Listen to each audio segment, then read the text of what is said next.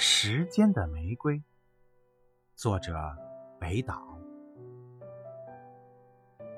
在威尔士的诗歌传统中，由两种诗人组成：一种是由宫廷供养的诗人，一种是到处漂泊、靠卖唱为生的游吟诗人。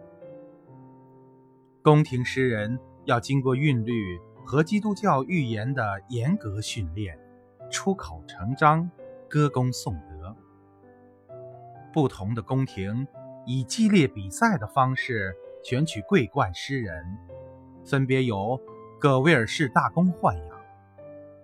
十三世纪诺曼人入侵，游吟诗人转向对诺曼人征服的颂扬，于是亚瑟王和骑士精神的浪漫故事。传遍整个欧洲。